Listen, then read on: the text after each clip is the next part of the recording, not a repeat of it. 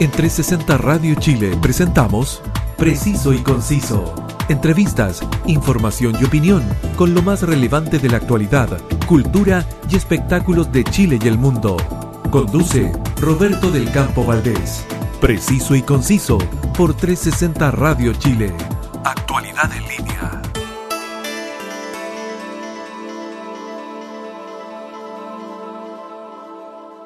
Un gran saludo para todos quienes nos están escuchando a través de los sonidos en línea de 360 Radio Chile, música e información.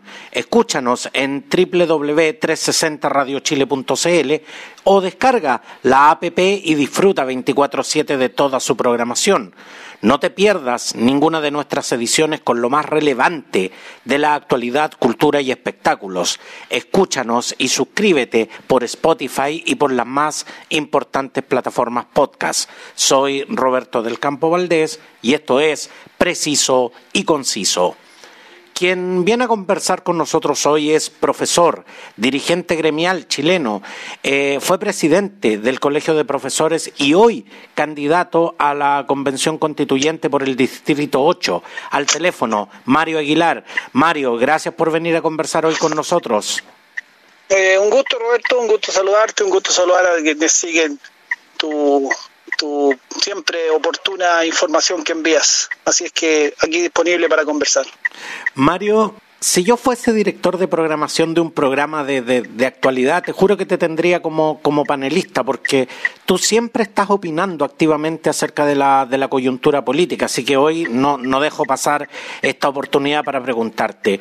¿Qué opinas del anuncio que realizó el gobierno el domingo 28 de marzo con motivo de cambiar la fecha de las elecciones del 11 de abril, elección de la cual tú eres parte? Mira, te voy a responder eh, citando al ministro París. El ministro París dijo hace un par de semanas que de ninguna manera se iban a suspender o postergar las elecciones salvo que hubiera una catástrofe en el país.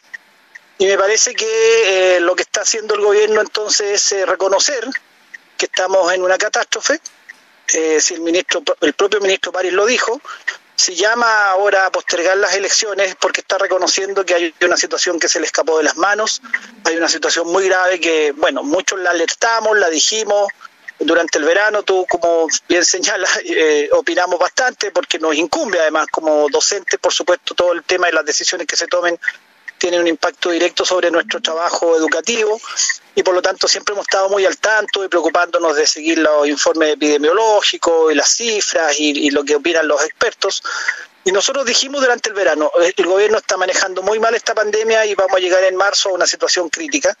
Y lamentablemente eh, fue acertado lo que dijimos, lamentablemente se resultó cierto porque estamos hoy día en una situación crítica eh, y, y bueno, aparte de, que tiene un impacto sobre, sobre la seriedad de un proceso electoral, el hecho de que una, una, elección con una fecha determinada se cambie, pero claro, hay una situación sanitaria gravísima y, y, y es el mejor reconocimiento el más claro reconocimiento de que el gobierno ha tenido un pésimo manejo de esta pandemia. Ahora, para quienes vemos lo que ustedes hacen en campaña, pero no, no necesariamente sabemos cómo funciona, ¿cuánto afecta a, a tu candidatura un eventual cambio de fecha? Afecta mucho porque sobre todo nosotros los que somos candidatos independientes que no tenemos apoyo del poder, no tenemos grandes recursos económicos y que nuestra campaña es muy a pulso, eh, por supuesto nos afecta porque los pocos recursos que tenemos los teníamos todos ya planificados obviamente hasta el 11 de abril. Eh, eh, y, y pro, prolongar la campaña un mes más es eh, en el caso nuestro yo creo que es casi imposible de tener disponer de recursos para eso vamos a tener que, que hacer eh, el envión por así decirlo con la inercia de la campaña que estamos ahora vamos a tener que seguir el, el, en los siguientes en las siguientes semanas nos afecta mucho. No así, yo creo, a las candidaturas que están ligadas a los partidos o que tienen apoyo de los grandes grupos empresariales, porque obviamente ellos van a poder contar con los recursos. De hecho, hay, hay también alguien que escuché alguna voz por ahí que dice que, que el motivo real de la postergación de la elección tiene que ver con, con que la derecha está muy mal en las encuestas que se han hecho y que por lo tanto esta es una forma de, de, intentar recuperar un poco de terreno, prolongando la campaña. Pero, pero bueno, más allá de esas especulaciones, lo cierto es que hay una situación sanitaria bastante grave y, a lo mejor va a ser inevitable que se tome esa decisión, pero, pero a nosotros nos afecta mucho, nos afecta mucho más a nosotros los candidatos independientes de los movimientos sociales que lo que va a afectar a las listas de partidos, sin duda.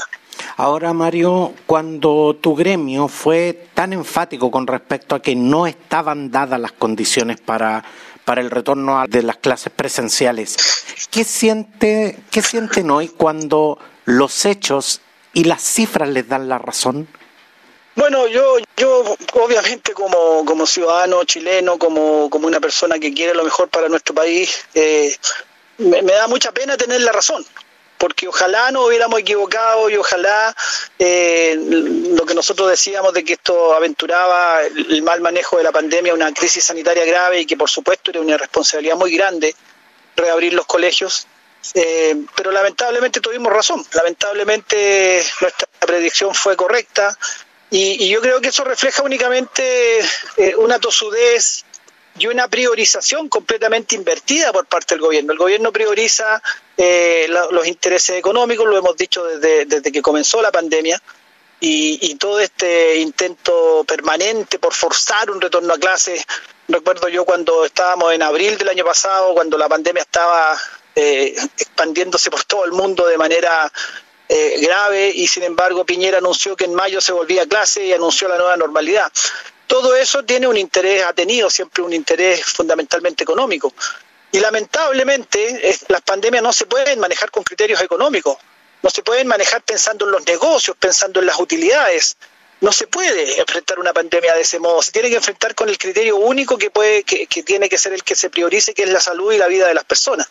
Y, y frente a las medidas que afectan la economía y que por supuesto afectan eh, los ingresos familiares, bueno, ahí tiene que estar el Estado con su ayuda, ahí tiene que estar el Estado oportunamente brindando sustento a las familias, ahí tienen que estar los impuestos y las leyes para decir, bueno, las grandes fortunas acá van a tener que hacer un esfuerzo y, y, y un 5% del, del patrimonio de, un, de, quienes tengan fortunas de tal monto hacia arriba, pues tiene que ir a, ayudar eh, van a quedar igual con el 95% de sus fortunas, va a ser prácticamente nada, pero sin embargo eso podría ir en apoyo de tantas familias en Chile, los bancos que no han prestado prácticamente apoyo alguno en toda esta pandemia, las grandes empresas que no han tenido mayor exigencia, eh, todo ese enfoque más social que, que, que por sobre los intereses económicos que lamentablemente este gobierno no ha tenido y ahí están los resultados.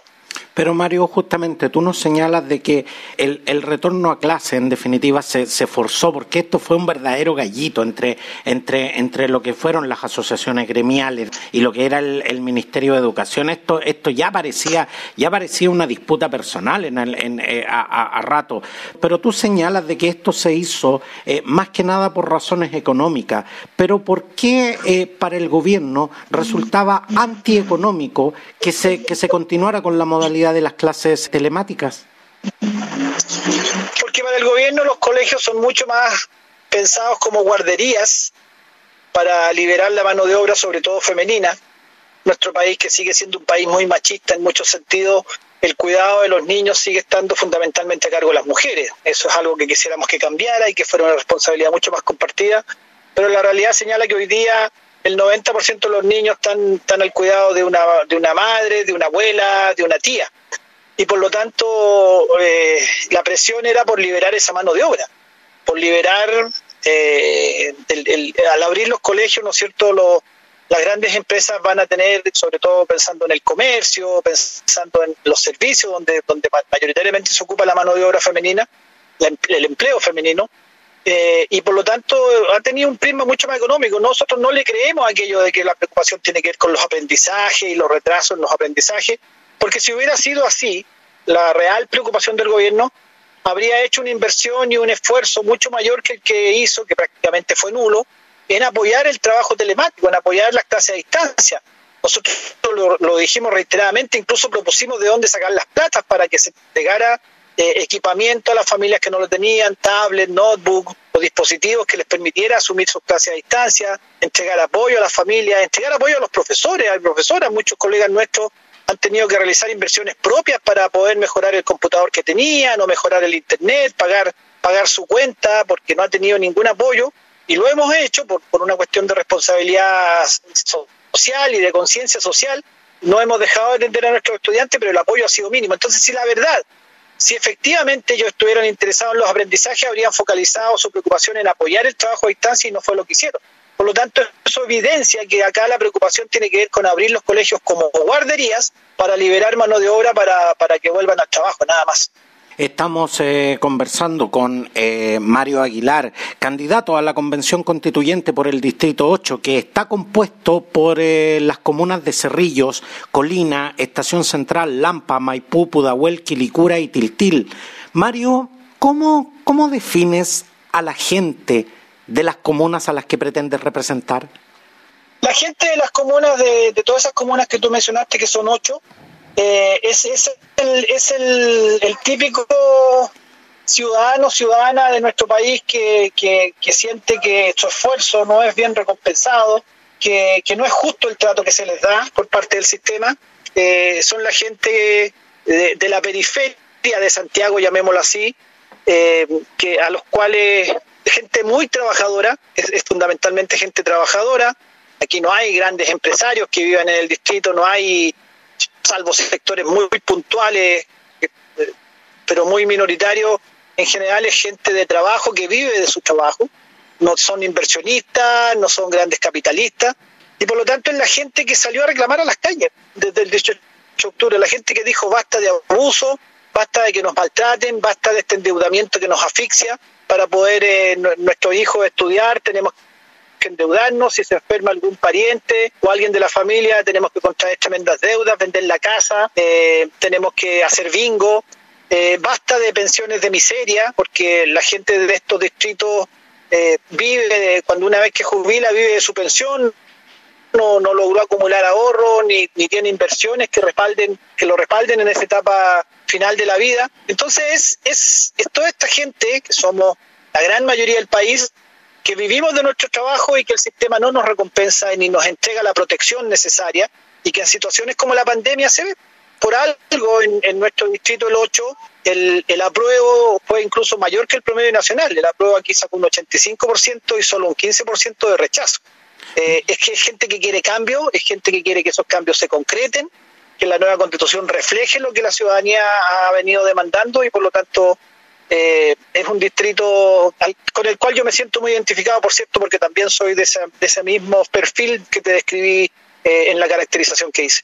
Mario, ¿y cuáles son las expectativas eh, que, tiene, que tiene la gente a la cual tú aspiras representar eh, justamente en, en, este proceso constituyente, cuando, cuando estamos hablando de algo, de algo tan, tan grande que, que en estos momentos nos cuesta muchas veces precisar y nos cuesta traspasar a la gente lo que, lo que realmente significa esto, estos cambios de, a la Carta Magna chilena? Te lo pregunto, tú que, tú que has estado en las calles, que has estado en el puerta a puerta, ¿cuáles son las reales expectativas? ¿Qué es lo que realmente la gente espera de este proceso? La gente espera que se concreten los cambios que se han demandado. La gente tiene mucha desconfianza de que una vez más la clase política se ponga de acuerdo entre sí, haga cambios menores o cosméticos, como ha ocurrido tantas veces durante estos 30 años, que se prometa algo que después efectivamente no se concreta. Yo creo que ese es el gran temor de la gente y la gran desconfianza.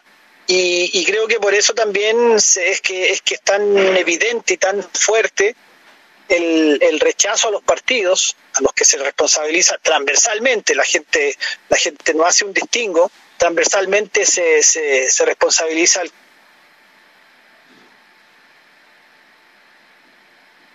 Estamos teniendo algunos problemas con la comunicación.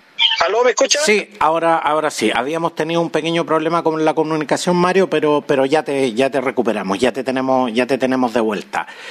Sí, decía que, que hay mucha desconfianza en que una vez más la clase política lo que haga sea un nuevo engaño. La gente yo creo que está muy atenta y está muy vigilante. No, no, no creo que haya apatía, como le escuchaba a algunos por ahí, hay, hay, hay un genuino interés en este proceso. No, para nada. Todo, creo, creo que lo que menos hay es apatía y sobre todo creo que en estos momentos tenemos una ciudadanía que está no solo más informada, sino que además mucho más empoderada con respecto a estos temas. Por supuesto, por supuesto. Yo, me, yo mi campaña es mucho casa a casa, conversando con la gente. Ahora mismo me pillaste en, un barrio de Maipú, conversando con los vecinos y, y, el, anhelo que hay es que los cambios se concreten, que sean efectivos.